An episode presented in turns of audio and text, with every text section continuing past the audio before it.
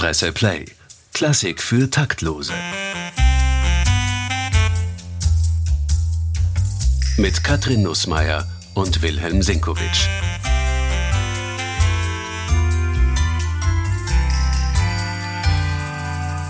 Herzlich willkommen zu einer neuen Folge. Diese Folge ist eine ganz besondere. Es ist nämlich die erste, in der wir nicht zu zweit sind. Wir haben einen Gast. Herzlich willkommen, Wir André Arnold. Drei Viertel taktlos. Wir sind im Dreivierteltakt, ja genau. André Arnold ist der Filmkritiker der Presse und eigentlich viel mehr als das, weil ein unglaublich belesener und kluger Mensch. Danke. Das ist schmeichelhaft. Wir wollen unsere Gäste immer mit Honig empfangen. Du hast uns heute etwas mitgebracht und ich würde sagen, wir hören gleich einmal rein.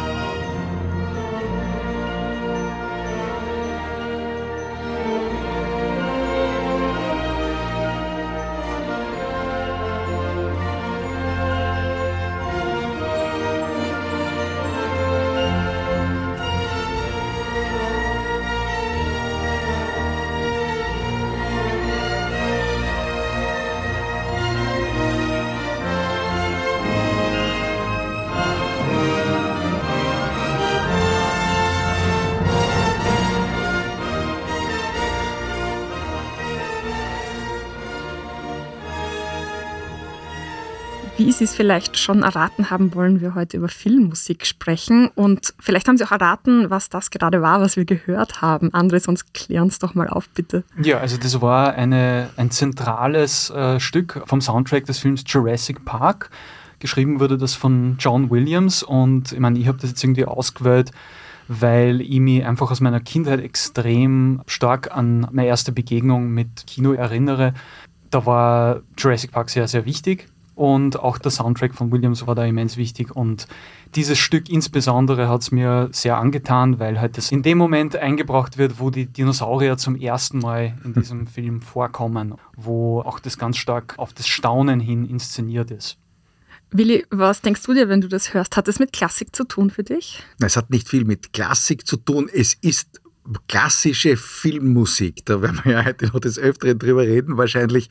Es ist ganz typische Filmmusik, die natürlich basiert auf dem, was am Beginn des 20. Jahrhunderts in der auslaufenden Spätromantik an Orchestermusik en vogue war.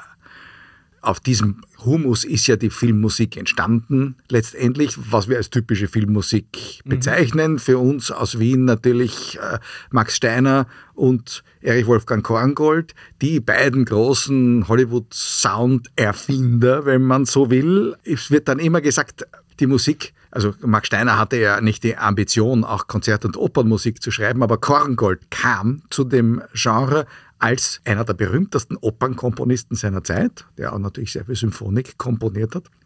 Der hat halt die Filmmusik in dem Stil komponiert, in dem er vorher für Konzertsaal und Oper komponiert hat.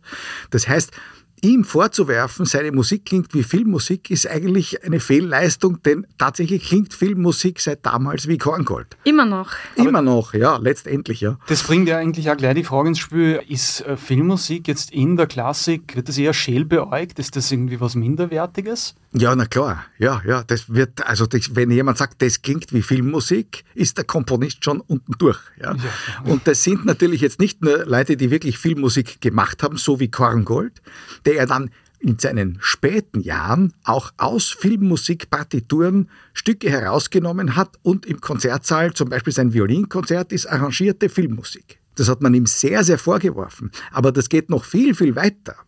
Denn die Hollywood-Komponisten haben nicht nur komponiert wie Korngold, sondern es war natürlich auch so, die haben überall Anleihen genommen bei Musik, die sich halt gut zu einer bestimmten Szene macht.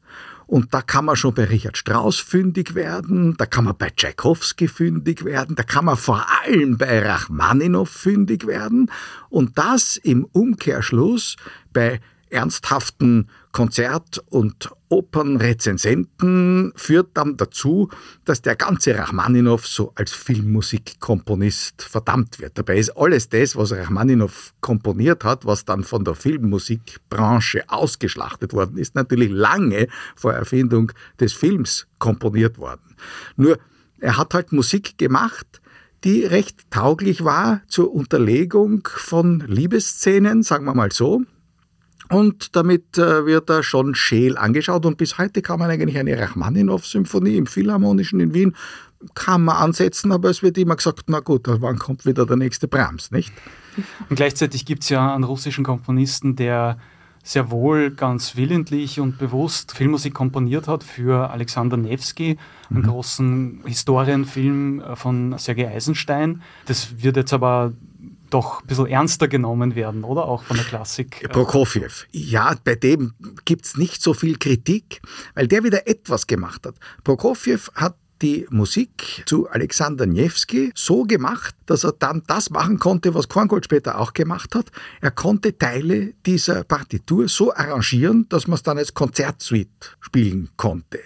Konzertsuite Alexander Niewski wird hin und wieder im Konzert tatsächlich gespielt und es gibt wahrscheinlich auch Leute im Publikum in den Konzertsälen, die gar nicht wissen, dass das eigentlich eine Filmmusik ist. Aber das gilt doch für Filmmusik insgesamt. Ich habe das Gefühl, immer wenn ähm, Orchester ein junges Publikum ansprechen wollen oder wenn man besonders breitenwirksam sein will, dann setzt man an, wir spielen jetzt einmal John Williams oder wir spielen jetzt, ja. ich weiß nicht, die Flucht der Karibik Filmmusik. Ja, aber halt. Ähm ja, ja, das wird gemacht, um junges Publikum ins Konzert zu bringen. Ob die dann auch kommen, wenn Bruckners Achte gespielt wird, weiß ich nicht, aber immerhin, sie waren dann einmal im Musikverein. Ja, bei Bruckners Achte fehlt dann vielleicht das Bild im Kopf, oder? Da fehlen die Assoziationen, die man dann halt mit so Leinwandmomenten hat. Das stimmt mit Sicherheit, vor allem bei so Komponisten wie, wie Williams ist es ja so, dass die das geschafft haben. Ich habe das Gefühl, dass das vielleicht im klassischen Hollywood-Kino sagen wir 30er, 40er, 50er noch nicht so in dem Maße der Fall war, dass sie wirklich ihre Leitmotive einfach immens stark gekoppelt haben an diese markanten Szenen, wie das irgendwie vorher beschrieben hat. Also Jurassic Park, große Dinosaurierfilm und dann das erste Mal, wenn man die Saurier sieht, dann kommt diese, diese sehr einprägsame, ich glaube, mhm. will ja auch zustimmen, Melodie. Und wenn man das in jungen Jahren sieht, ist das vielleicht auch zum Teil für manche dieser Menschen die erste Begegnung mit klassischer Musik überhaupt, ja, ja. nicht für alle. Und dann ist das natürlich, das hat eine immense Wirkung, prägt sich stark ein. Und das verliert man dann, äh, glaube ich, nie wieder. Diese, das, heißt aber, das heißt aber, du verlierst auch das Bild nicht zu dieser Musik. Na, das Bild bleibt nicht? genau. Das ist ganz interessant. Ja. ja, das ist nämlich sehr interessant, weil das zeigt ja nur erstens, dass das offenbar so gut gemacht ist, dass man das, diese Kombination, diese Symbiose aus Musik und Bild äh, nicht aus dem Kopf mehr kriegt. Jetzt frage ich dich als Filmkritiker, wie wichtig ist denn die Musik? Weil man könnte ja einfach auch nur die Saurier zeigen, ist ja eindrucksvoll genug. Wie wichtig ist, dass John Williams dazu diese Melodie geschrieben hat? Es ist immens wichtig, ja. Also ich würde jetzt irgendwie lügen, wenn ich sagen würde, ich als Kritiker bin da irgendwie darüber erhaben, mich von Musik äh, im Film beeinflussen zu lassen. Das Gegenteil ist der Fall. Ich lasse mich sehr gern beeinflussen, solange ich das Gefühl habe, da ist kompetente und, und kluge Arbeit hineingeflossen. Mhm. Ja. Und das habe ich bei Williams immer das Gefühl, selbst wenn er mit Versatzstücken arbeitet, arbeitet, ist es trotzdem gemeinsam mit dem Regisseur erarbeitet, wie erschafft man da die allerbeste Wirkung. Und äh, natürlich gibt es auch viele Filme, die bewusst auf Musik verzichten. Ja, also gerade irgendwie im Kunstfilm ist das gang und ja. gäbe. Oder die dann irgendwie nur in, in einzelnen Schlüsselmomenten äh, einzelne Stücke irgendwie spielen, um, um, um deren Wirkung zu verstärken. Aber eine gut gewobene Klangkulisse ist absolut zu respektieren. Und das gehört eigentlich in 90 Prozent der Fällen oder mehr gehört unbedingt dazu, nicht? Zum Ja. Kunstwerk. Wie viel Einfluss nehmen denn, du hast gesagt, die Regisseure natürlich, die rechnen ja damit, die setzen das ja auch ein, bewusst. Wie viel Einfluss nehmen denn die? Die sagen dann dem Komponisten, da brauche ich jetzt was Schnelles, was Langsames. Wie passiert sowas? Wie muss man sich das vorstellen? Ja, also das hängt, glaube ich, sehr, sehr stark von den jeweiligen Filmemacher ab. Ja. Also in manchen Fällen wird es vielleicht äh, jetzt gebrauchsmäßig so funktionieren, dass die sagen, ja, und da bitte was Spannendes und da bitte was ein bisschen Süßliches. Und dann äh, machen die schon und dann schicken sie auch noch ein paar Beispiele zurück, ja, die Komponisten oder Komponistinnen. Dann wird das halt irgendwie abgeprüft, ob das passt oder nicht. Und dann gibt es vielleicht einen Austausch und manchmal gibt es vielleicht überhaupt keinen Austausch, weil die Leute gar keine Zeit und gar keine Lust haben, wenn es wirklich einfach Fließbandarbeit ist.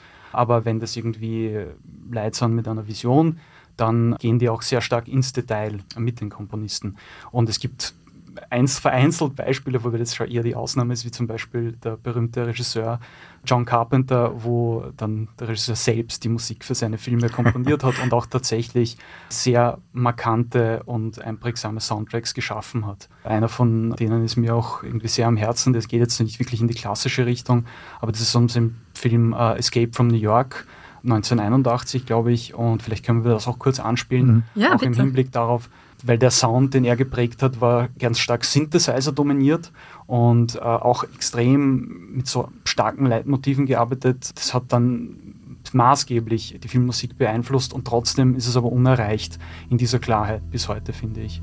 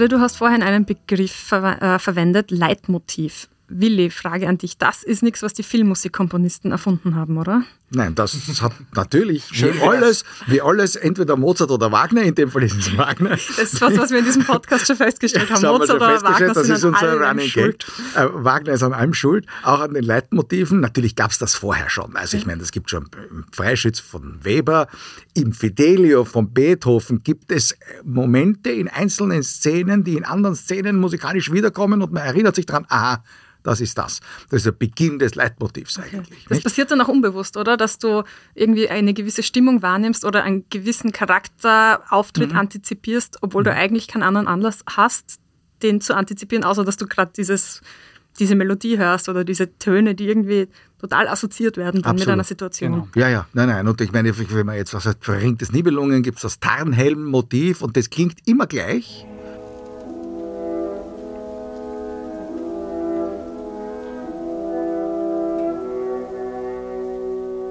Und das kann jeder sofort assoziieren. Da weiß jeder sofort, ah, jetzt geht es um den Tarnhelm. Und dann gibt es sehr viele Motive, die sich unausgesetzt verändern über die 16 Stunden dieser Musik, vom Rheingold bis zur Götterdämmerung.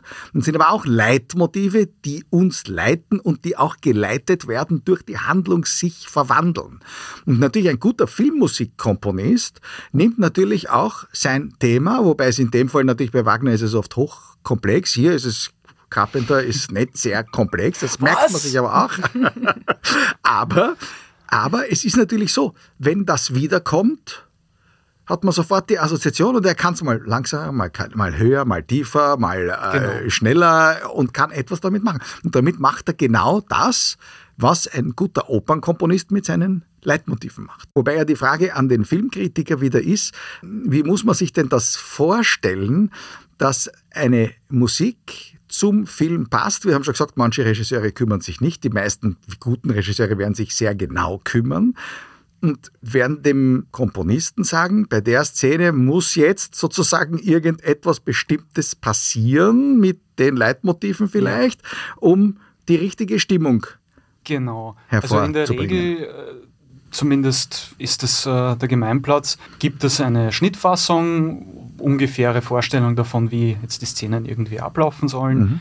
Und die schauen sich dann die Komponisten an und äh, versuchen eine Musik dazu zu schreiben, die dann auch rhythmisch sich der Szene anpasst. Also sozusagen sie ordnen sich dem Bild visuellen, unter. genau, oder auch ja, ja. vielleicht zum Teil auch schon Tönen, ja, also ordnen sich dem Ganzen unter.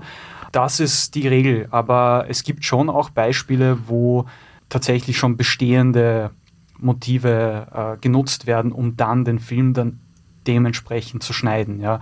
Das ist eher die Ausnahme, aber es der Fall, wenn irgendwie Leute wirklich extrem gut miteinander zusammenarbeiten. Also zum Beispiel Ennio Morricone, sehr berühmt, mhm. äh, und äh, Sergio Leone bei, glaube ich, manchen ihrer Western, zumindest äh, Good, the Bad and the Ugly, soll das zum Teil so gewesen sein. Und ein anderes Beispiel, was mir jetzt irgendwie einfällt, witzigerweise ein Film über die Klassikszene, nämlich Tar, ist irgendwie kolportiert worden, dass der Soundtrack von Hilda Gunnardottir, der Komponistin von dem Film, zum Teil verwendet wurde während des Drehs oder dass sie zum, zumindest irgendwie schon Sachen geschrieben hat für den Dreh, was dann der Hauptdarstellerin Kate Blanchett eingespielt worden ist über einen Ohrhörer, damit sie sich im Rhythmus bewegt. Also das ist dann irgendwie schon sehr subtile mhm. Methodik, um wirklich den ganzen Film so gesamtkunstwerkmäßig, um wieder bei Wagner zu bleiben, irgendwie in eine rhythmische Konzeption zu fügen.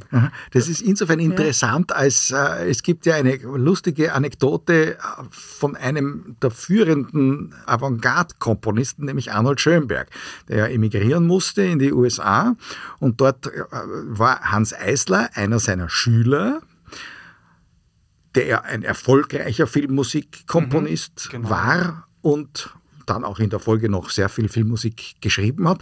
Und der hat versucht, seinem Lehrer, der ja nichts zu tun hatte in den USA, weil die Musik, die Schönberg gemacht hat, war von den amerikanischen Konzertbesuchern jetzt nicht so rasend geschätzt und hat versucht, ihm einen Job zu verschaffen, dass er doch einem, in Hollywood irgendeinen Soundtrack einmal schreibt. Und das ist daran gescheitert, dass Schönberg gesagt hat, ja, das ist eine gute Idee.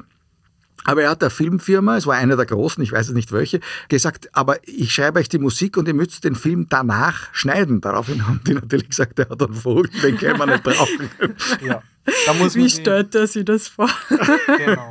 Das würden wahrscheinlich auch heute noch die meisten Studio-Bosse so sehen, mhm. aber wenn man sich erstmal irgendwie einen Namen erarbeitet hat als Filmkomponistin oder Filmkomponist, kann man sich das vielleicht auch sogar irgendwann mal erlauben. Aber da muss man wirklich einen guten Draht zu den Filmemachern haben. Stell dir vor, John Williams hatte gesagt, der weiße Hai soll gefälligst auf meinen Takt hin zubeißen. ja, das wäre das wär auch ein interessanter Film geworden. Hey, Werbung hat auch Platz. Gleich geht's weiter. Porzellan ist ein sinnliches Material. Sie können es fühlen, sehen und auch hören. Porzellan ist Energie, emotionale Energie, gebrannte Energie, gespeicherte Zeit, gelebte Kunst.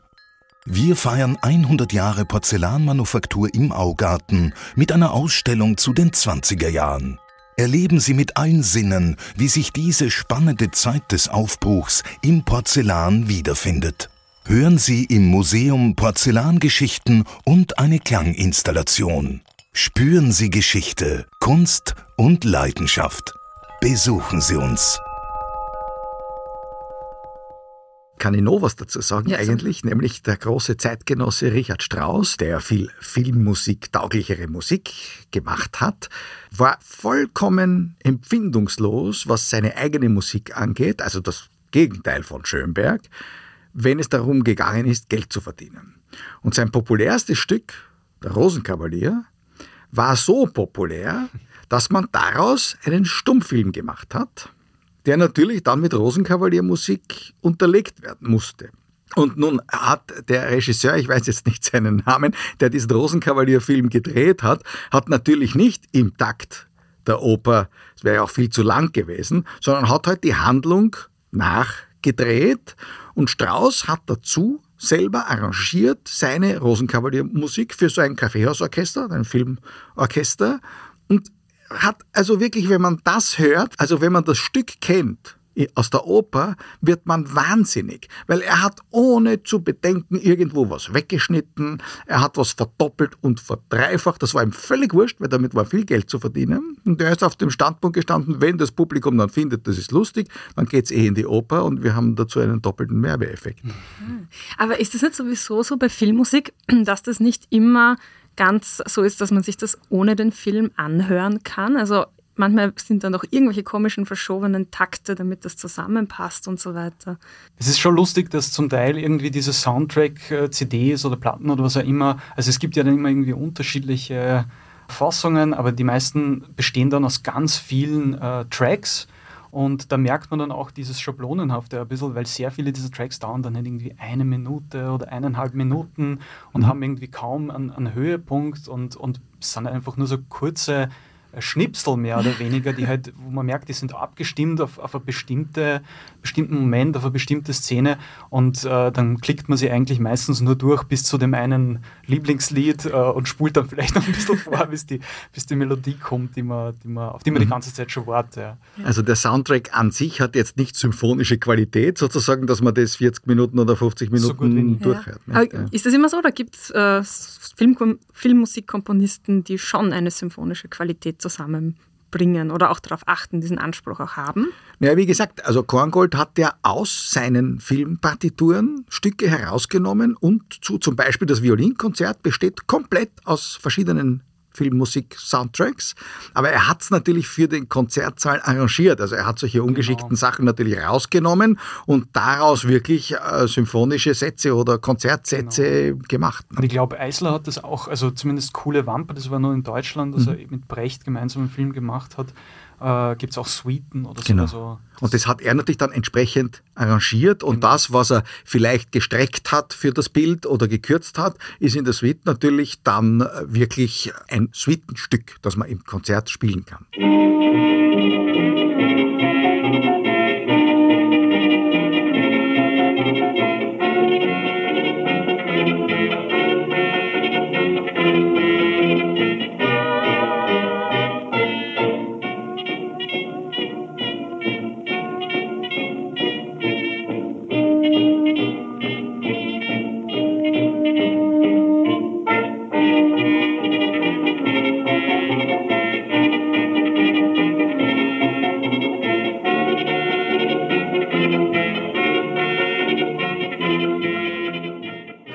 Apropos Handwerk, André, vielleicht weißt du auch ein bisschen mehr drüber. Ich habe mal so gelesen, dass es auch unterschiedliche Zugänge gegeben hat oder gibt bei den Filmmusikkomponisten, wie viel da ein Komponist wirklich selber macht. Also irgendwo habe ich gelesen, Ennio Morricone hat seine Kompositionen wirklich selbst orchestriert, die Partituren selber geschrieben und einer wie Hans Zimmer ist halt mehr so, der schreibt das Skizze und lässt es dann ausarbeiten sozusagen. Ja, genau. Also wirklich genau wissen, wer das wie handhabt, äh, dafür bin ich glaube ich nicht Experte genug, aber es ist auf jeden Fall bekannt, dass es halt irgendwie, äh, nachdem auch irgendwie der, der Workload, wie man heute sagen würde, zum Teil enorm groß ist, gerade von diesen sehr begehrten Komponisten wie Hans Zimmers einer ist, der definitiv derzeit zu den erfolgreichsten Filmkomponisten der Welt gehört, dass dann auch nicht jedes einzelne von diesen kleinen Stückel da irgendwie aus seiner Feder fließen muss, sondern dass das durchaus auch abgegeben wird an Handwerker, was aber dann nicht, nicht, auch nicht zwangsläufig als Schande betrachtet wird, nachdem ja auch irgendwie allen klar ist und ich glaube auch dem Publikum, dass Filmmusik bis zu einem gewissen Grade Gebrauchsmusik ist. Mhm. Da gibt es auch eine Geschichte dazu. Also Korngold war ja einer der besten Instrumentatoren, ungefähr auf der Höhe von Ravel und Richard Strauss, die wahrscheinlich die Spitze waren der, der, der Beherrschung des Orchestrierens, also Umgang mit den Instrumenten und Kombinationen und, und neue Farbideen äh, und so weiter. Und er gehörte unbedingt zu dieser Trias dazu und kam dann nach Hollywood und war bass erstaunt, dass die gewerkschaftlichen Voraussetzungen so gewesen sind, dass er seine Partituren gar nicht orchestrieren durfte so. Weil da war der Workflow, wie man heute sagt, war überhaupt nicht vorgesehen. Er hat gefälligst seine Skizzen abzugeben, so wie das von Zimmer jetzt erzählt hat. Und das haben dann andere orchestriert. Also natürlich hat Korngold ganz genau hineingeschrieben, da die Kombination, die Kombination, die und die Ja. haben das dann umgesetzt, aber de facto mussten da andere Leute beschäftigt Okay. werden. Und wäre das, das dann ein Tabu sonst in der Komponistenszene gewesen oder in der, in der Klassik? Hat es nicht gegeben, dass man da so seine Workshops hatte? Bei Operettenkomponisten ja. Ah, schon. Also es gibt zum Beispiel Operetten, wo die Orchesterpartituren nach den Klavierauszügen, die die Komponisten hergestellt haben, haben wir Richard Heuberger zum Beispiel, Opernball, von Leuten gemacht worden sind, die sich Geld dazu verdienen mussten. Und die hießen dann Alexander von Zemlinski oder Arnold Schönberg. Also, gut. Heute Völlig würde das. Unbekannte. Ja, genau, ganz unbekannte Namen. Heute wird das vielleicht eine KI erledigen. Genau, tut sie wahrscheinlich auch bisweilen. Ja. Ich glaube, man kann ja grundsätzlich sagen, dass äh, je näher sie Musikproduktion an industriellen Charakter oder irgendwie einer industriellen Entität, wie es Hollywood das definitiv ist, annähert, desto eher werden solche pra also ist so eine Praxis auch gängig. Das ist ja irgendwie logisch. Ja, man muss ja auch rechnen, wir reden ja jetzt hier von der Creme de la Creme, Ja. sozusagen Genau. die Filme, wo das genau zwischen Regisseur und äh, Komponist abgestimmt wird und so. Die Produktion ist ja riesig, ich weiß ja nicht, wie viele Filme Hollywood jedes Jahr herausbringt und natürlich äh, wird da sehr viel äh, aus der Schublade mm, gemacht. Ich meine, das ist ja sogar so weit gegangen, dass in Deutschland die synchronisierten Fassungen von bestimmten Filmen, für die Korngold die Filmmusik gemacht hat, in Deutschland mit irgendeinem Schrott aus der Mottenkiste unterlegt worden sind und es stand groß in der Filmmusik Erich Wolfgang Korngold, das hat aber gar nicht gestimmt, weil die synchronisierte Fassung mit einer ganz anderen Musik, die halt irgendwie dazu gepasst hat, aus der Schublade unterlegt worden ist. Da können wir vielleicht auch gleich die Frage stellen, ist das eigentlich auch bei den ganz, ganz berühmten Kompositionen äh, zum Teil so? Weil als Laien, also als Laie weiß ich jetzt auch nicht wirklich, ob John Williams sie da irgendwie bedient hat bei irgendwelchen prominenten Kompositionen, aber äh, dir als Musikkritiker fällt das mit Sicherheit auf. Und vielleicht können wir jetzt irgendwie eine heilige Kuh schlachten Wir werden oder einen heiligen Hai, um, um genau zu Wir sein. hätten da ein paar Haie zu Einen erlegen. Hai, einen Hai können wir, wenn, wenn ihr wollt, können wir das ein bisschen zerlegen, ja? Zerlegen also wir den Hai. es ist natürlich so, dass John Williams, die Spitze des Eisbergs, ist natürlich ein Komponist, der die Literatur, auch die symphonische Literatur und die Opernliteratur sehr, sehr genau kennt. Und nun muss man sehen, wir haben vorher schon ein Beispiel gehört von Carpenter. Genau. Das ist, also wenn man jetzt sozusagen mit klassischen Maßstäben kommt, sind das vier Takte, die immer wieder aneinandergereiht werden, immer wieder ein bisschen anders, anders orchestriert, vielleicht schneller, vielleicht langsamer, vielleicht höher, vielleicht tiefer, aber im Wesentlichen besteht der Einfall aus diesen vier Takten. Bei Williams ist es ganz ähnlich. Also die Melodien, die da sind, sind relativ kurz. Und selbst dann, wenn sie relativ kurz sind, sind sie möglicherweise aus verschiedenen Teilen zusammengesetzt, die nicht unbedingt von Williams sein müssen. Und also wir können jetzt, wenn wir schon beim High waren, also wir können einmal ein Stückchen anspielen, diese Grundmelodie. Genau, die auch jeder kennen sollte, der schon mal den Film gesehen hat und dann im Wasser furchtbaren Bammel gekriegt hat.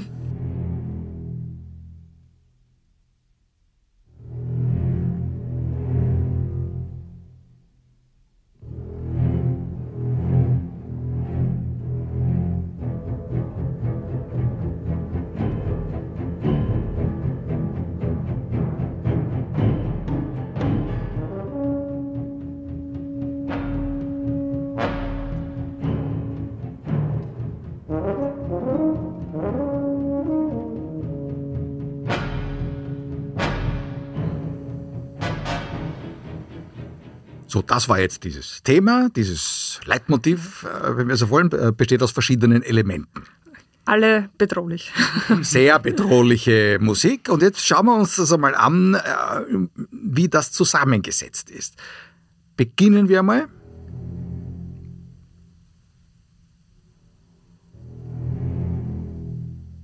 Dafür gibt es ein schönes Vorbild in der symphonischen Literatur, das ich jetzt einmal spielen werde und ich bin neugierig, wie viele Hörer erkennen, woraus das ist.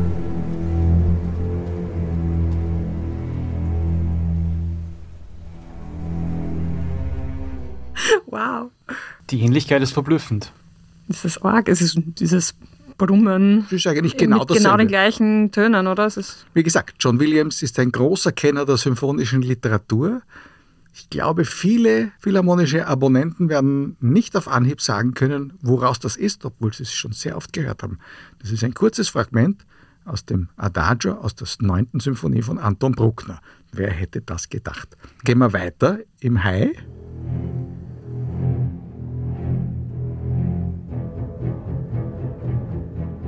Da haben Musikfreunde, die gern ins Konzert gehen, vielleicht eher eine Assoziation.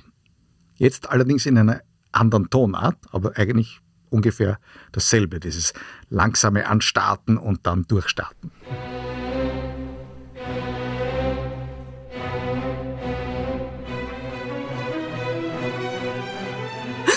auch da wird der Hai schneller. Da wird der Hai schneller. Und ein bisschen fröhlicher, ja. Es ist ein bisschen fröhlicher. Es ist der Anfang des letzten Satzes der Symphonie aus der neuen Welt von Antonin Dvorak. Glaube ich, leichter zu erkennen. Und jetzt wird es besonders spannend. Jetzt kommen wir zum letzten Drittel des Hais.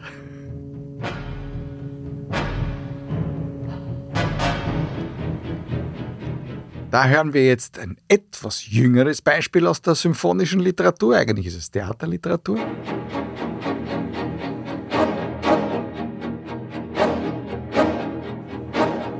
Das ist ein Fragment aus Le Sacre du Printemps von Igor Strawinski. Das kann man jetzt sagen, ist natürlich viel stärker verfremdet als die ersten beiden Beispiele. Es hat auch einen Grund. Igor Strawinski ist nicht gemeinfrei, während Bruckner und Dvorak darf man zitieren, ohne dass man was dafür bezahlt. Das ist lustig. Man darf es, aber man sollte man es auch tun, ist das auch ehrenvoll. Ich finde das schon super spannend. Wir haben ja schon mal eine Folge darüber gemacht, dass Komponisten beieinander ja ganz gerne immer wieder abgeschaut und abgeschrieben haben. Ist das in der Filmmusik, die Frage geht jetzt an euch beide, mehr okay als in anderen Kunstformen, dass man sich da bedient? Ich glaube, es ist auf jeden Fall ökonomisch. Ganz sicher, ja. Und äh, in der Filmmusik zählt halt ganz stark der Effekt. Und traditionell ist sie eigentlich auch dem Gesamtwerk oder vielleicht auch dem Bild untergeordnet. Und insofern glaube ich, äh, niemand, der sich irgendwie dann im Kino beim Weißen Hai äh, gefürchtet hat, wird jetzt das alles in Frage stellen und sich Ich kann mich nicht vorkommen. fürchten, weil ich habe das schon bei Dvorak gehört. Genau. Aber apropos Anleihen. Ja, Hören wir doch noch einmal in diesen Strawinski kurz hinein. Mhm. Das ist Strawinski. Von wem ist jetzt das folgende?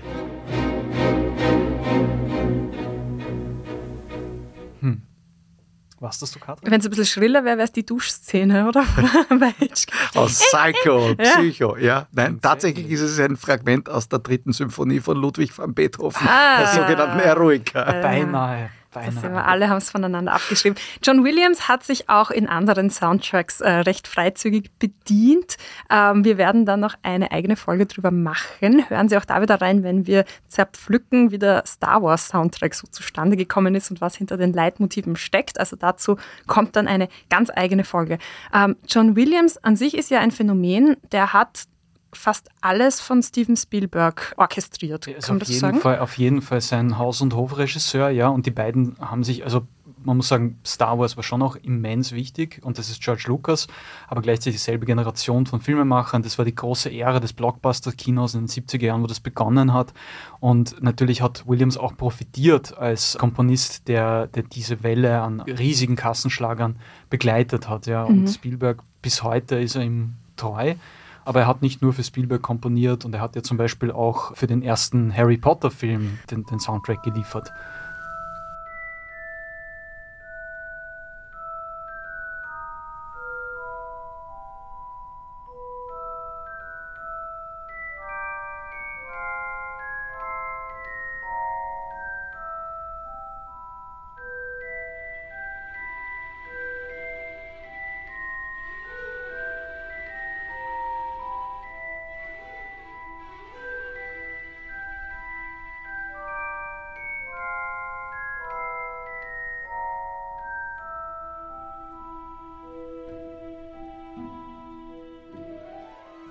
Ich habe auch gelesen, dass als George Lucas einen Komponisten gesucht hat, dass er den Tipp von Steven Spielberg bekommen hat, auf John Williams das glaube ich zu setzen. Sofort. Das ja. glaube ich sofort, weil die waren ja auch äh, befreundet.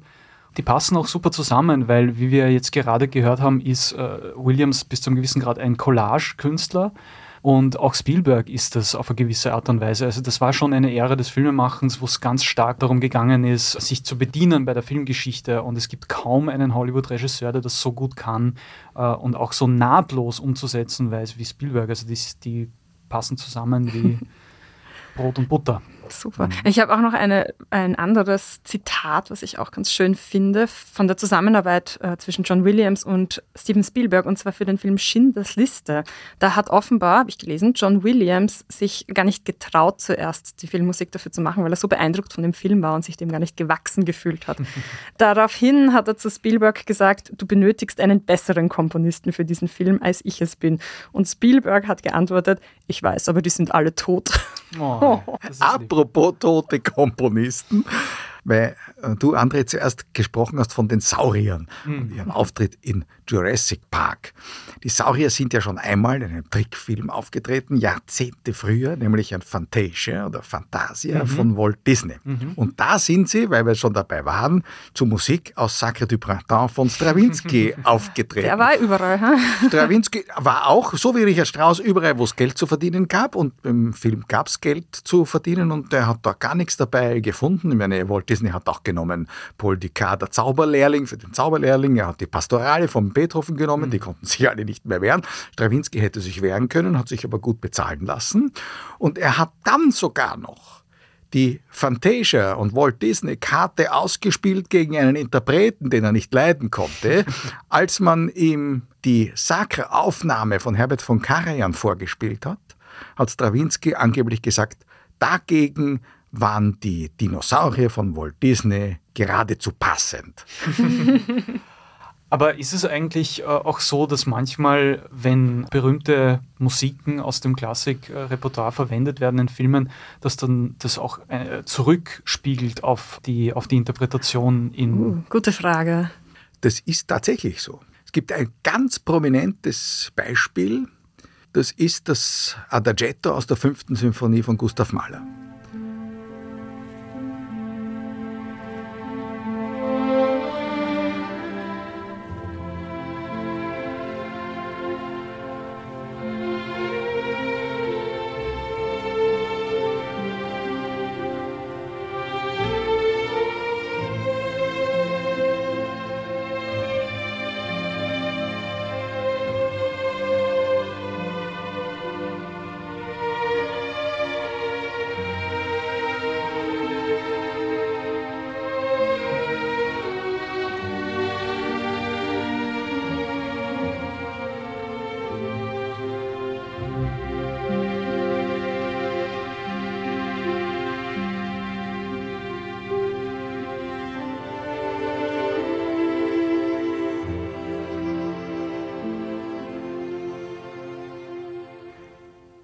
Diese Musik ist ungeheuer populär geworden, weil Lucchino Visconti sie als Soundtrack verwendet hat für den Tod in Venedig.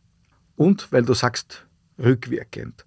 Das, die Tatsache, dass ein Großteil der Menschheit diese Musik vorher natürlich nicht gekannt hat, aber ab dem Zeitpunkt mit dem Tod in Venedig assoziiert hat, hat wirklich zurückgewirkt auf die Interpretationsgeschichte.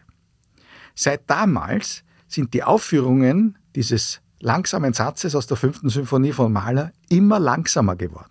Es gibt ein wunderbares Zitat von dem holländischen Dirigenten Willem Mengelberg, der Mahler sehr gut gekannt hat und der in einer seiner Partituren eine Anmerkung geschrieben hat, das ist ein Liebesbillett von Gustav Mahler an seine Alma. Und wir wissen, dass das bei der Uraufführung und in den ersten Schallplattenaufnahmen zwischen siebeneinhalb, acht, achteinhalb Minuten gedauert hat. Es gibt mittlerweile Aufnahmen desselben Stücks, die 15 Minuten dauern. Und das ist der Tod in Venedig-Effekt. Hm. Doppelt so lang. Ist das auch so bei den Filmen von Stanley Kubrick? Weil der ist vielleicht der bekannteste Regisseur der Filmgeschichte, der sich immer wieder ganz unverschämt und extrem wirkungsvoll bedient hat bei berühmten klassischen Stücken. Also ich glaube bis heute, wir verbinden den Donauwalzer natürlich irgendwie mit, mit Österreich, aber sehr viele Cineasten rund um die Welt verbinden das mit äh, Tänzen rund um eine oder in einer Weltraumstation oder den Tänzen einer Weltraumstation dank 2001 oder sie im Weltraum. Mhm. Es gibt ja auch äh, die neunte Beethoven, glaube ich, in äh, Clockwork Orange. Genau. Oh ja. mhm. Und äh, dazu muss man sagen, gut, die neunte Beethoven hat eine so lange und starke Aufführungsgeschichte, dass selbst Clockwork Orange da nichts ändern konnte. Ich glaube, da hat sich zumindest das Tempo Das nicht geändert. Zweifellos die Assoziationen, die weltweit beim Erklingen dieser Musik die Leute haben. Das ist gar keine Frage, weil natürlich sehen viel mehr Leute einen solchen Film, als jemals in ein Konzert gehen und wissen, dass das die, also ein Ausschnitt aus der neunten Beethoven ist. Das ist gar keine Frage. Ja. Ja. Ich glaube, bei Also sprach Zarathustra von Richard Ja, Strauss ist dasselbe, ja. war es auch tatsächlich so, dass, äh, oder zumindest wird das auch so kolportiert, dass Kubrick das gehört hat, es wurde ihm irgendwie empfohlen und dann hat er sich gedacht, okay, das muss ich jetzt, da muss ich meinen Film jetzt anpassen und dann hat er eben die, die, die Anfangsszene mit den Planetenbewegungen ähm, nach diesem Stück geschnitten. Das ist natürlich ein schönes Beispiel dafür, dass Musik so stark ist, dass ein Filmemacher dieses Kalibers sagt, ich passe mich hier der Musik an. Die Musik ist so stark, da mache ich die, die Bilder dazu. Nicht? 1 zu 0 für den Komponisten. Absolut, ja, wobei man sagen muss, ich meine, den Anfang von Also sprach Zarathustra, den muss man einmal komponieren.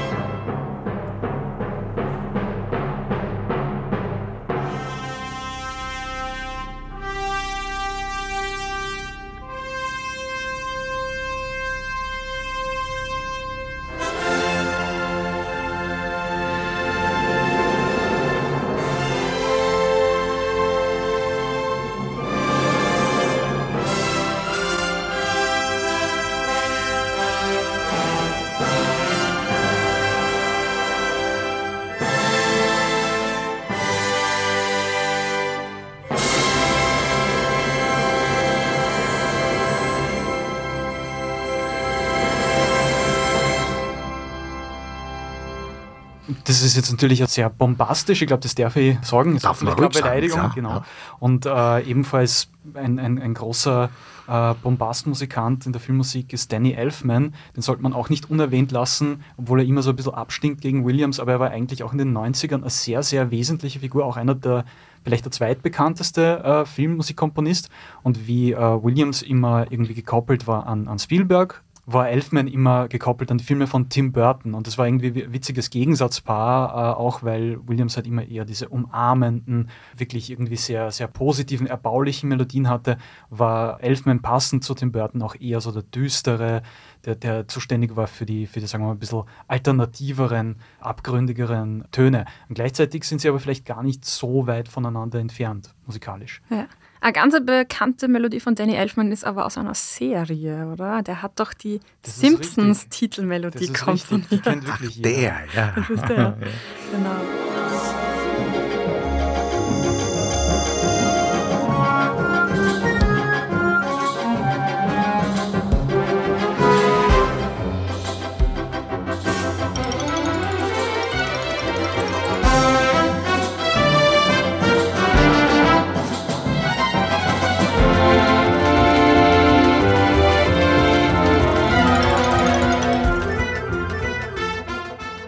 Eine der berühmtesten Melodien zum Beispiel ist äh, die Titelmelodie vom Tim Burton Batman-Film aus dem Jahr 1989.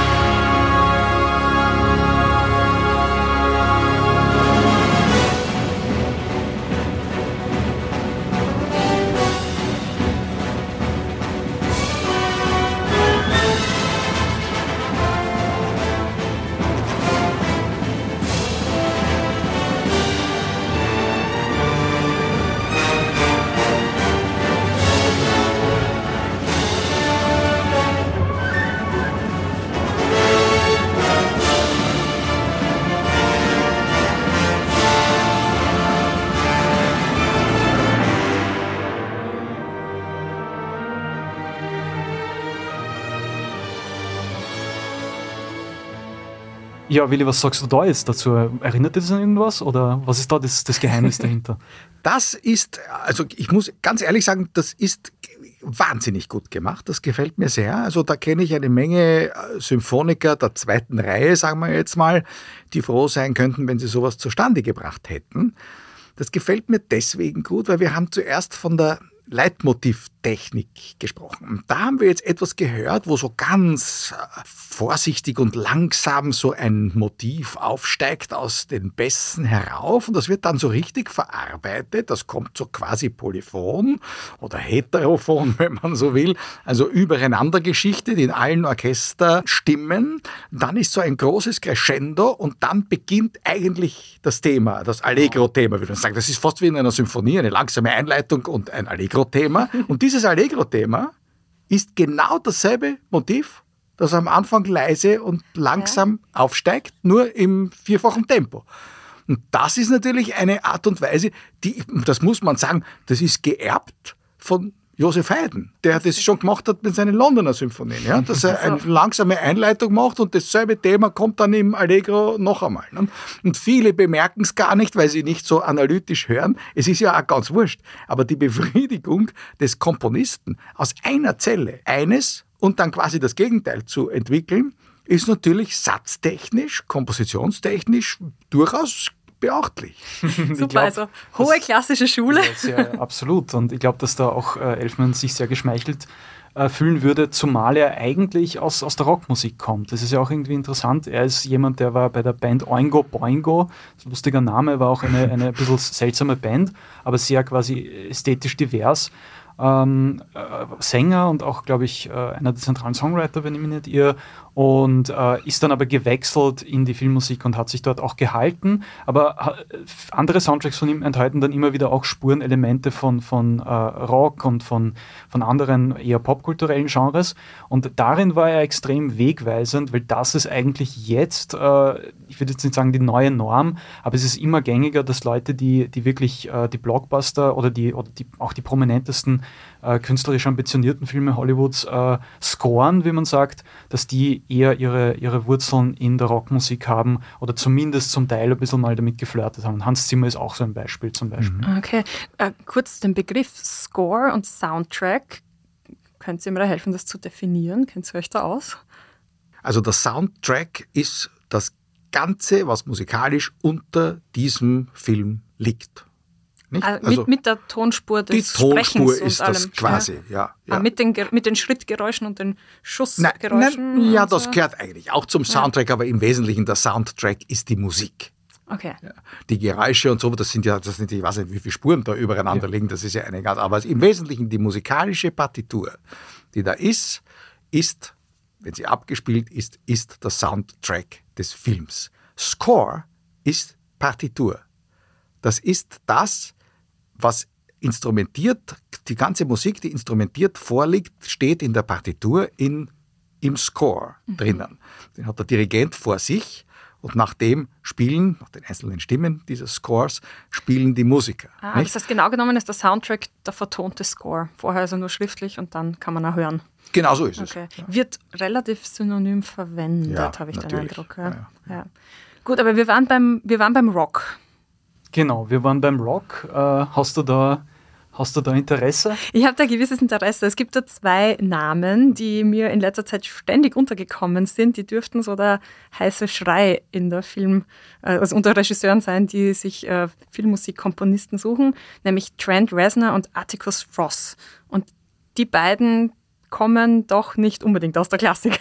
Na, also vor allem Trent Reznor dürfte vielleicht äh, manchen Leuten bekannt sein als der Mastermind hinter der Industrial Rock oder Industrial Metal Band äh, Nine Inch Nails, also auch Sänger und auch dort irgendwie für den Sound verantwortlich vor allem. Und das ist auch äh, bezeichnend, dass eigentlich so die Textur von den Klängen, also der Sound, auch immer stärker in den, in den Vordergrund tritt. Ja. Also es geht immer weniger, habe ich das Gefühl, äh, in Hollywood um Melodien und eben um die Leitmotive, die äh, bei uns jetzt so viel Thema waren, äh, die, die Melodien, die sich einprägen, sondern es geht immer mehr darum, wie äh, fühlt sich das an ja? und was für verschiedene Manipulationen kann man mit, mit, mit äh, Klängen anstellen, damit äh, das Ganze einen, einen bestimmten Effekt auf das Publikum hat. Und da äh, waren die, die, die Soundtracks äh, von, von Trent Reznor gemeinsam mit, mit Atticus Ross äh, wegweisend jetzt vor ungefähr zehn Jahren und das wirkt bis heute nach. Ja. Also wir können vielleicht auch kurz reinhören in